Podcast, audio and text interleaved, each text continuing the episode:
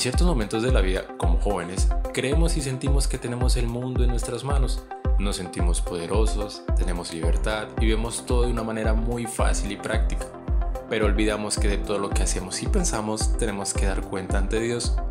Así que en este programa ponte cómodo, busca algo de comer y comparte con tus amigos en tus redes sociales, porque hablaremos y despejaremos dudas acerca de todo aquello que, jóvenes adventistas, debemos considerar si nos conviene o no, si es bueno para nuestra salud física o mental y también si es bueno para nuestra preparación espiritual.